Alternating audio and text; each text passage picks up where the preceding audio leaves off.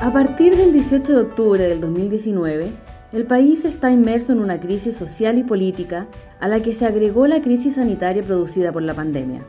Enfrentamos desafíos globales inéditos y todos y todas debemos colaborar en el proceso de construcción de un nuevo pacto social, político y económico. El malestar social que estalló en octubre, sumado al alza en las cifras y en las consultas por salud mental, se ha atribuido insistentemente al impacto del modelo neoliberal de desarrollo que nos rige desde la década de los 80. Como Instituto MIDAP organizamos el seminario Diálogo sobre Salud Mental y Desarrollo Sustentable, en el que reunimos a tres investigadores e investigadoras de renombre del ámbito de las ciencias sociales, de las ciencias económicas y de las ciencias biológicas, Katia Araujo, Rodrigo Valdés y Ramón Latorre, para que dialoguen sobre este tema con investigadores e investigadoras de MIDAP Cristian Montenegro, Álvaro Jiménez y Marian Krause, además del público asistente. Este segundo podcast contiene el primer diálogo, desmesuras sociales y padeceres individuales, con la presentación de Katia Araujo, socióloga, psicóloga y directora del Núcleo Milenio, Autoridad y Asimetrías de Poder, NUMAP. Lo que yo voy a tratar de hacer esta mañana es tratar de presentar algunas ideas acerca de la primera parte de este panel, que es la cuestión de las desmesuras sociales. El punto principal que a mí me gustaría poner es em, em, o desarrollar tiene que ver con eh, la manera en que eh, en el mundo social eh, se estructuran las exigencias para los individuos y de qué manera, evidentemente, es esta dimensión social la que va a participar también, eh, me parece, en tratar de entender en, la Constitución, en las formas en que se estructuran también los padeceres individuales. ¿no? Hay una vieja discusión acerca de la relación entre individuo sociedad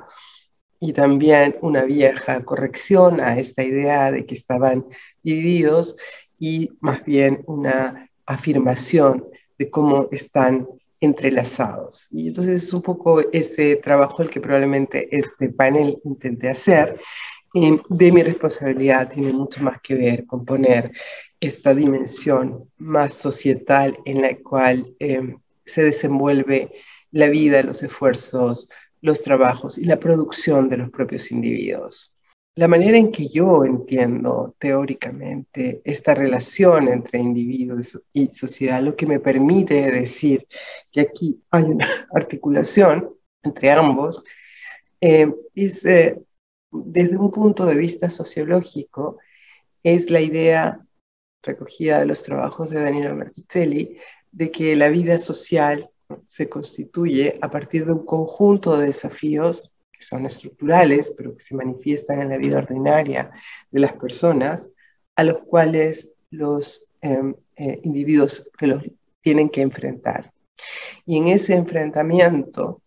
ese enfrentamiento a estos desafíos estructurales, eh, constituyen estas dinámicas de enfrentamiento y de relación con otros en este enfrentamiento, van a constituir sin duda el, conjunto de experiencias que estas personas tienen a partir de las cuales juzgan, ordenan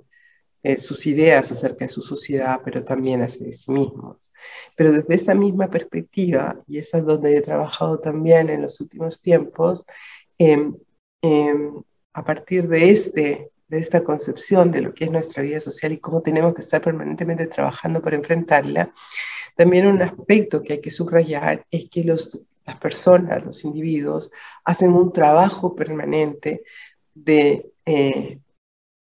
eh, un trabajo individual, un trabajo de sujeto para enfrentar esos desafíos, para articularse para organizarse, para responder a esos desafíos. Entonces, no es solamente interesante cuáles son estos desafíos, sino estos trabajos que las personas, ese trabajo de sí que las personas tienen que hacer para enfrentar los desafíos y para desplazarse en el mundo social, para habitar el mundo social.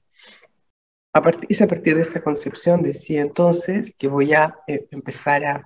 a, presentar lo que me parece está en juego el caso de Chile, tomando esta perspectiva que es la de las desmesuras. Mm, quisiera empezar por recordar que quizás si hay una especificidad eh, en el caso chileno, es algo que nos han mostrado en nuestros trabajos, tiene que ver con que la condición histórica actual es una condición histórica que está organizada a partir de dos grandes fuerzas, cincelada por dos grandes fuerzas. Por un lado, la transformación del capitalismo chileno, es decir, el llamado neoliberalismo,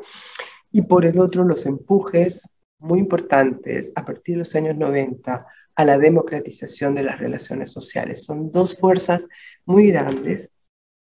prefiero que, participan en, en cincelar esta, este momento de la sociedad chilena, ya desde hace varias décadas atrás. El primero refiere a la instalación vía cambios institucionales, permisos normativos, pero también en la transformación de idea, imaginarios e ideales, de un modelo económico y un modelo social inspirado en las premisas de lo que se ha llamado el neoliberalismo.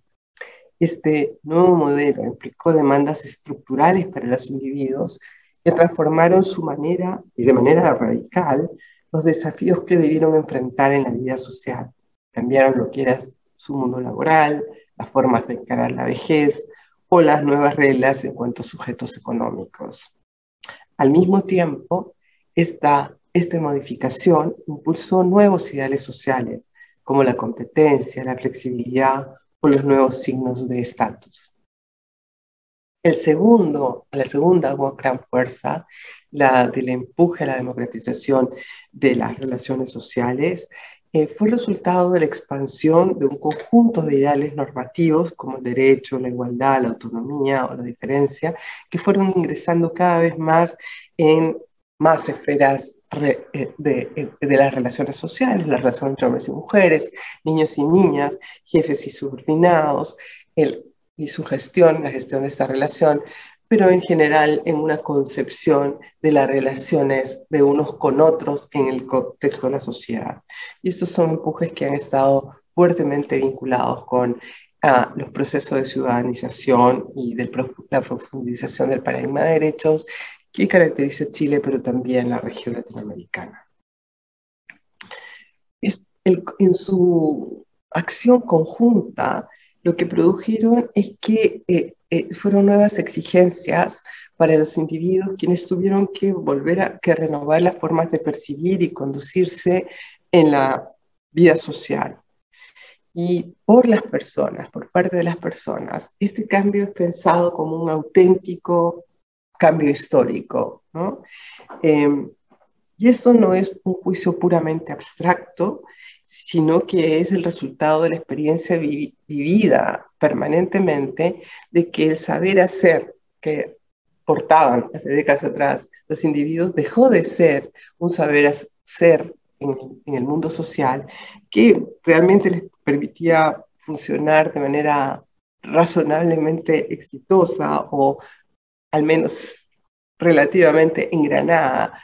eh, para, o que era relativamente útil para enfrentar el mundo eh, social. Estas transformaciones participaron de manera muy importante en transformar no solo la sociedad, pero también en transformar a los individuos y también transformaron las formas en que se establecen las relaciones y se realizan las relaciones entre ellos. En términos experienciales, uno podría decir es que a pesar de la conciencia de ciertas mejoras, que no son solamente materiales, sino mejoras en términos de la justicia relacional, para llamarlo de alguna manera, las personas piensan, sienten, tienen, la impresión y el sentimiento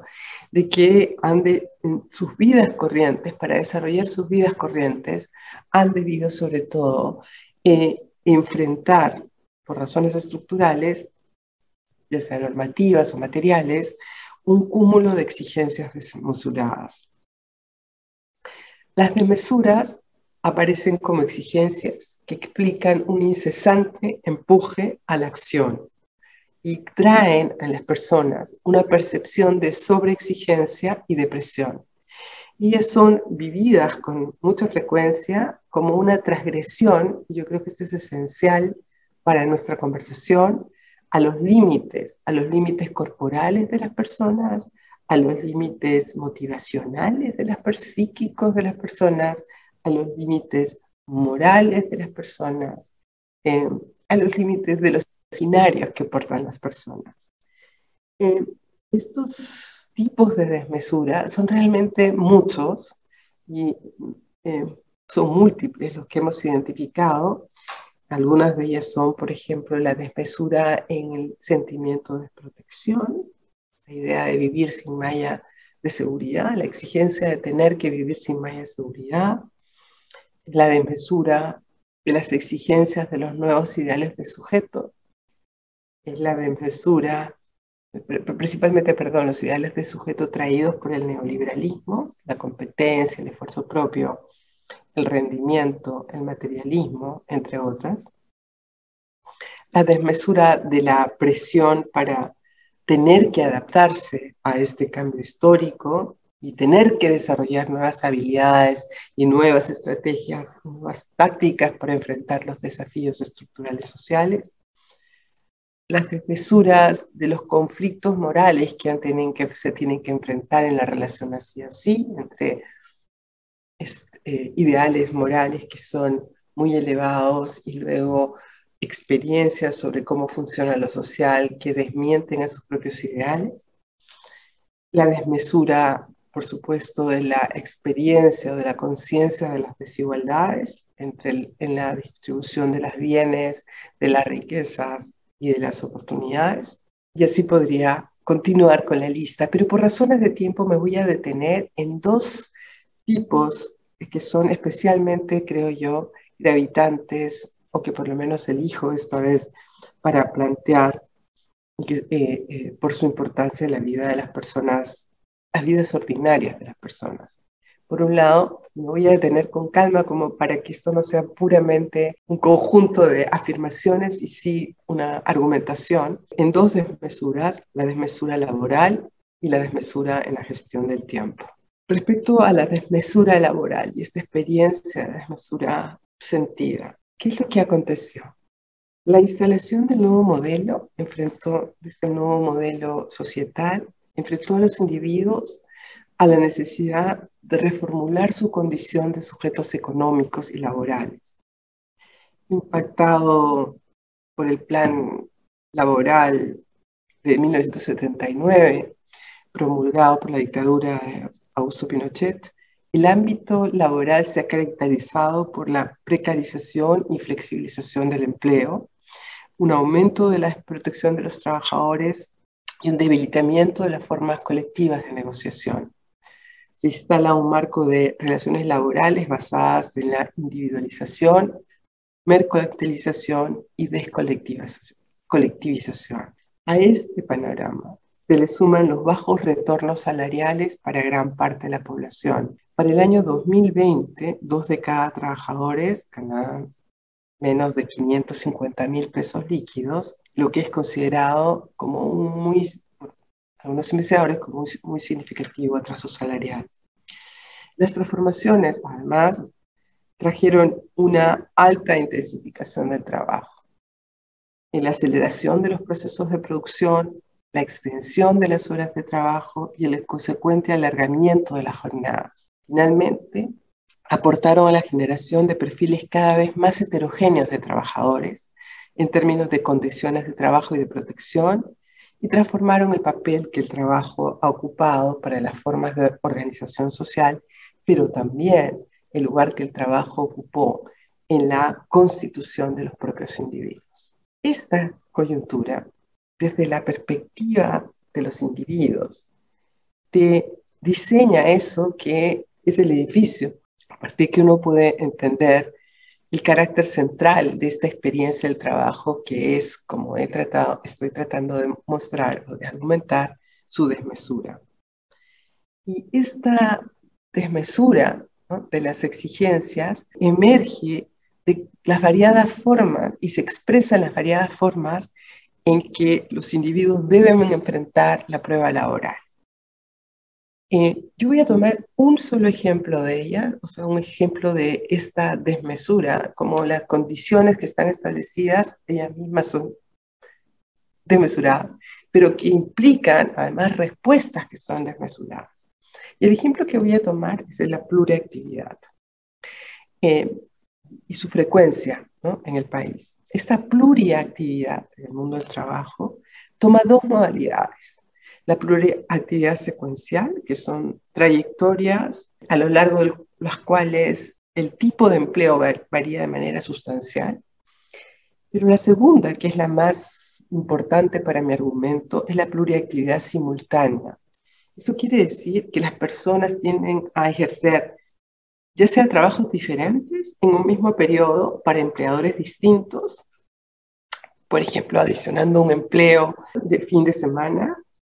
o diversifican actividades independientes, por ejemplo, con múltiples pequeños emprendimientos o una combinación de, todas las anteriores. La pluriactividad contra otras realidades como la europea, en la que la monoactividad ha tendido a ser la norma, esta pluriactividad es hoy una perspectiva corriente entre las personas, especialmente en los sectores populares, pero no solo en los sectores populares. Por ejemplo, Alfredo, un obrero de los sectores populares que entrevisté hace ya algunos años, trabajaba desde las 6 de la mañana hasta las 12 de la noche, todos los días, para, porque tenía dos trabajos, entonces tenía un trabajo en la mañana y un, segundo trabajo en la tarde, para que con el dinero que ganaba con estas horas adicionales, poder comprar decía él, una cocina con dos galones y también el comedor de su casa. Así que este es un pequeño ejemplo, pero este pequeño ejemplo lo podemos tener también en otros sectores sociales. Eh, una razón de peso para esta expansión de la pluriactividad que, es, eh, que, estamos eh, discutiendo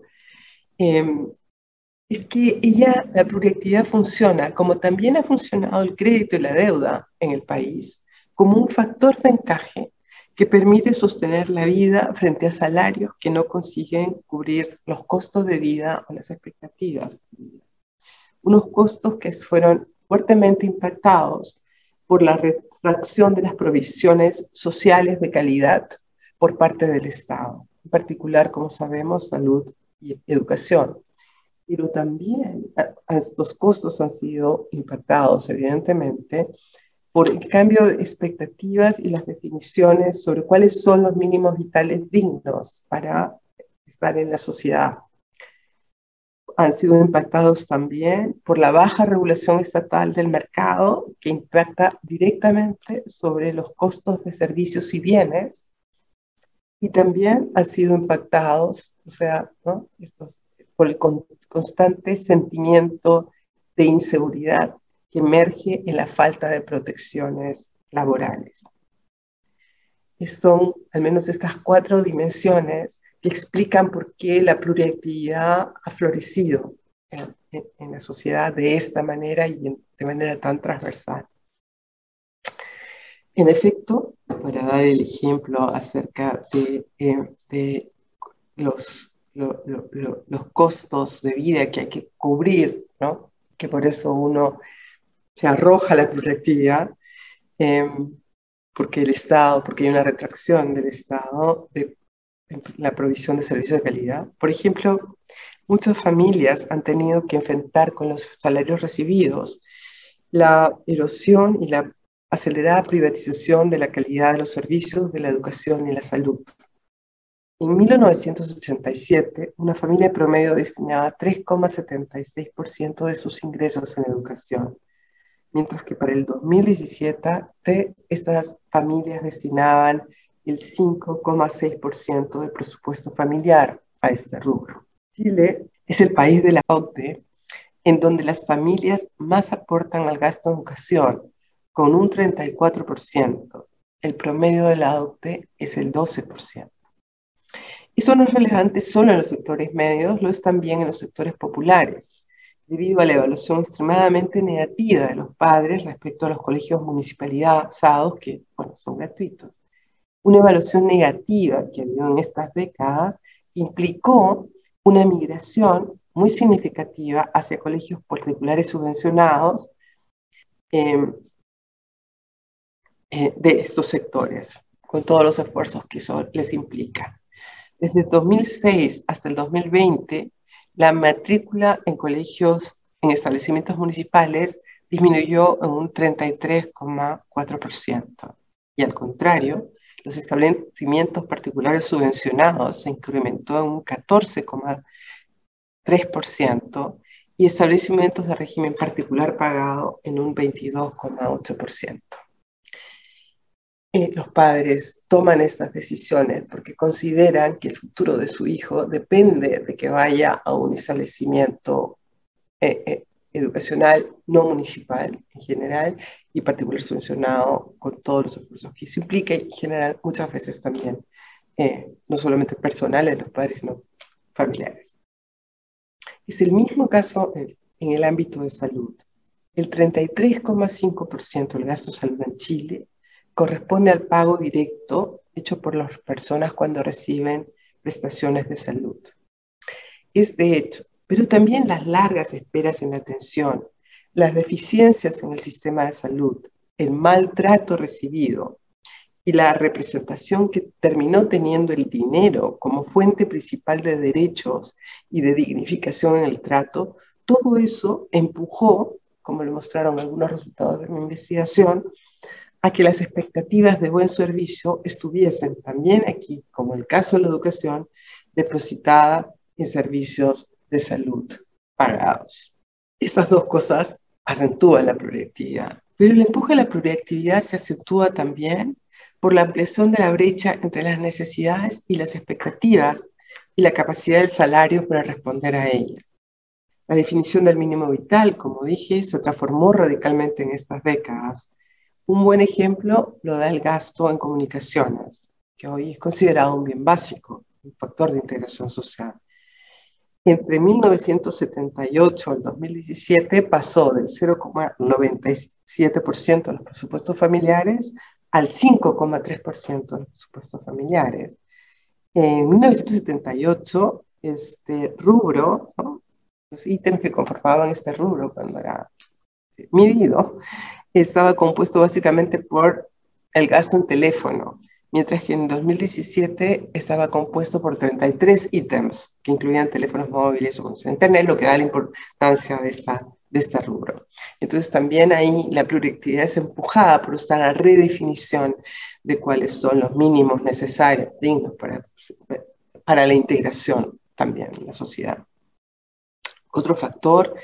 te apuntala la pluralidad, es la inconsistencia posicional, que es este sentimiento de que la posición social es muy permeable al cambio y está muy sujeta al deterioro social. Y esta idea de las posibles desestabilizaciones por salud, etcétera, etcétera, empuja también eh, eh, a, la pluriactividad, es decir, asegurar ingresos en un determinado momento y el, el, sentimiento de que no hay oportunidad que pueda perderse. Entonces tenemos que coger cualquier oportunidad, aunque nuestra salud esté eh, eh, puesta en cuestión, aunque no sea aconsejable, aunque tengamos con eso que renunciar a muchas otras cosas que son a, a nuestro favor. Y entonces la pluriactividad aporta agudizar el sentimiento de desmesura, porque implica dobles o triples jornadas, porque implica todo lo que acabo de decir, y por lo tanto está ligada, a altos grados de estrés. Em, eh, y no solamente de estrés, sino también que eh, está vinculada, está basada en sentimientos de incertidumbre y de inestabilidad que están funcionando permanentemente como el horizonte para dar cuenta de eso, porque para las personas. Em, y esto no solo da cuenta de altos grados de desgaste personal, sino también de la erosión percibida en la salud física y mental de los trabajadores. Las personas hacen un vínculo directo entre estas dos cosas. Igual que empuja a la, a la pluriactividad, una segunda cuestión tiene que ver con em, la, el manejo em, del tiempo. Y en eso la experiencia del trabajo vuelve a ser central en lo que está en juego. Esta desmesura en la gestión del tiempo. Y es central porque uno de los rasgos centrales de los en Chile hoy en el trabajo es la percepción de que hay que desarrollar un trabajo sin fin, que es un trabajo que confisca tiempos personales y familiares.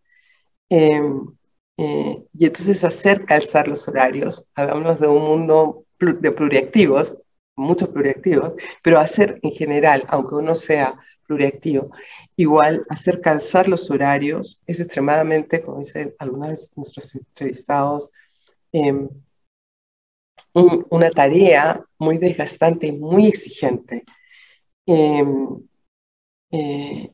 y no solamente por las demandas de las empresas o los trabajadores de tener que permanecer en las demandas en esta em, esa cultura de la presencialidad, es decir, la idea de que hay que estar presente y que hay que estar bajo la mirada del jefe, ¿no? que te hace estar más horas de las necesarias. Y la presencialidad cambió un poco con el tiempo de la pandemia eh, y es algo que uno tiene que comenzar a analizar con más cuidado qué ha pasado o qué va a pasar con eso en el futuro, pero que funcionaba de esa manera. En todo caso, para en el caso de mis entrevistados, entrevistadas a lo largo de todo este tiempo en diferentes investigaciones, muchos dan cuenta de estas largas jornadas, de este trabajo sin fin de 10, 12 horas diarias a veces, em, y que además se suman, a los, sobre todo en ciertos sectores, a las exigencias de los tiempos de desplazamiento, que son en este caso problemático, sobre todo para los habitantes de Santiago, por supuesto la capital es del país y se acentúa en los sectores populares. Este carácter cronofágico del trabajo, el hecho de que el trabajo se coma nuestro tiempo, tiene mucha importancia para la producción de una vivencia de desequilibrio en la gestión del tiempo, eh, la que se encuentra completamente expandida en la sociedad. Sea, la idea de que uno está completamente sobrepasado y que no es capaz de gestionar el tiempo, que es una manera de sentir permanentemente,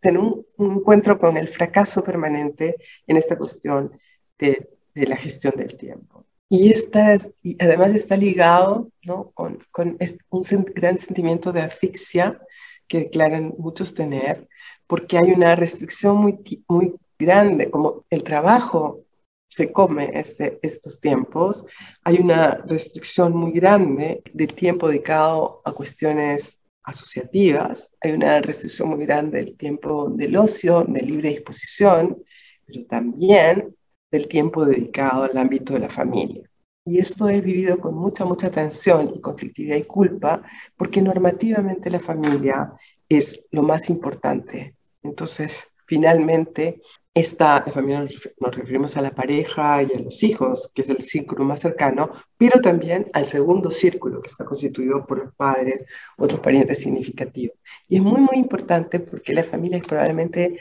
la institución más relevante. Por diferentes razones me quiero mencionar solo una, que tiene que ver que funciona como un, para muchos, como, una, como uno de los pocos soportes a los, con los que pueden contar. Pero entonces, eh, normativamente la familia es muy importante en términos normativos, pero también es muy importante en términos prácticos. Entonces, eso implica que las personas se sienten obligadas a tratar de hacer un trabajo de sostén de estas relaciones permanentemente, eh, pero que no consiguen hacer porque el tiempo está comido, la verdad, por el trabajo, por, eh, por la pluriactividad, por debido a todo lo que acabo de decir, las restricciones salariales, la necesidad, los costos de vida, por todas las razones que acabo de, plantear. Entonces hay un sentimiento de estar en falta con la familia, pero también eh, una especie de necesidad imperiosa de no estar. Pero todavía es más esta cuestión de los tiempos. Eh, o sea, creo uno podría ir bajando más en detalles. Eh, y yo em, básicamente quisiera como mencionar uno de esos detalles, que es que las investigaciones que hemos estado haciendo en el último tiempo, las nuestras, pero también de algunos colegas como las investigaciones de Maya Saracosti, por ejemplo, han mostrado cómo eh, el tiempo dedicado a los niños es extremadamente importante para, las, eh, para el bienestar de los niños, por supuesto, para, para estructurar las relaciones entre padres e hijos. Y nuestros trabajos, los trabajos que hemos hecho en UMAP, muestran con mucha claridad que esta presencia, este tiempo ese tiempo que permite la presencia, es esencial porque se ha vuelto en uno de los soportes principales de la autoridad parental. Entonces, esta cuestión de la gestión temporal y de la falta de tiempo, y esto de que se comieron el tiempo, el trabajo se come el tiempo, termina por producir no solamente agobio, asfixia, sentimientos de culpa, sino que también participa de manera directa en el desarrollo, en el cumplimiento de una tarea social que es una tarea de tanta importancia como la de la crianza de los hijos y en este caso de manera específica en el ejercicio de la autoridad para las familias de sectores medios, medios acomodados, este es un tema, pero tienen algunas maneras de compensarlo, básicamente o con apoyos profesionales o apoyos de las escuelas o apoyo extendidos de las escuelas o de la de trabajo eh, del empleo doméstico, etcétera, para los sectores populares es mucho más complicado y los riesgos que los padres sectores populares ven son mucho más altos eh, o mucho más graves de lo que los padres de sectores medios acomodados eh, eh, los ven. Para, en nuestro trabajo, los sectores medios acomodados, el riesgo es un riesgo de que los hijos no cumplan con las expectativas de formación educativas, educativas que están puestas en ellos mayoritariamente eh, mientras que en los sectores populares las cuestiones son mucho más como graves, como la idea de perder a un hijo, tal como lo dicen nuestros entrevistados y entrevistadas, porque toman el camino de la droga, el camino de la delincuencia, etc. Entonces, para volver a plantear, estas dos, eh, yo he mencionado muchas otras desmesuras, no tenía el tiempo de hablar de ellas, pero solamente quizá quería hacerles Em, eh, sensibles, quería decirlo sensibles, a, esta, a este carácter desmesurado de la vida social, tanto en términos, como digo, de, las exigencias que se nos ponen, quedarnos más rato por esta lógica de la presencia, pero también de las respuestas, de la desmesura, de las respuestas que los individuos tienen que dar y la manera que tienen de enfrentar o de responder a las exigencias que se les plantean. Yo pienso que hay mucho que analizar respecto a la relación entre esto que acabo de relatar y lo que es el interés del MIDAP, que es la cuestión de la, de la salud mental. Hay muchas más otras cosas que uno podría discutir, es decir, por ejemplo, en qué medida está estructurándose o desestructurándose, algo que he discutido en algunos de mis trabajos, que es la idea de los anclajes socioexistenciales. Toda sociedad tiene que proveer de anclajes socioexistenciales que hagan posible la existencia, no solo social, sino subjetiva, individual de las personas, en qué medida todo eso está eh, siendo afectado o ha sido afectado o ha sido transformado, eh, eh, en vías de transformación por todos estos cambios estructurales y las maneras en que reestructura, se ha reestructurado entonces la vida social y la vida de los indígenas. El seminario Diálogo sobre Salud Mental y Desarrollo Sustentable está disponible en nuestro canal de YouTube. El Instituto Milenio para la Investigación en Depresión y Personalidad MIDAP es financiado por la Iniciativa Científica Milenio de la Agencia Nacional de Investigación y Desarrollo, ANID. Para más información, ingresa a www.midap.org.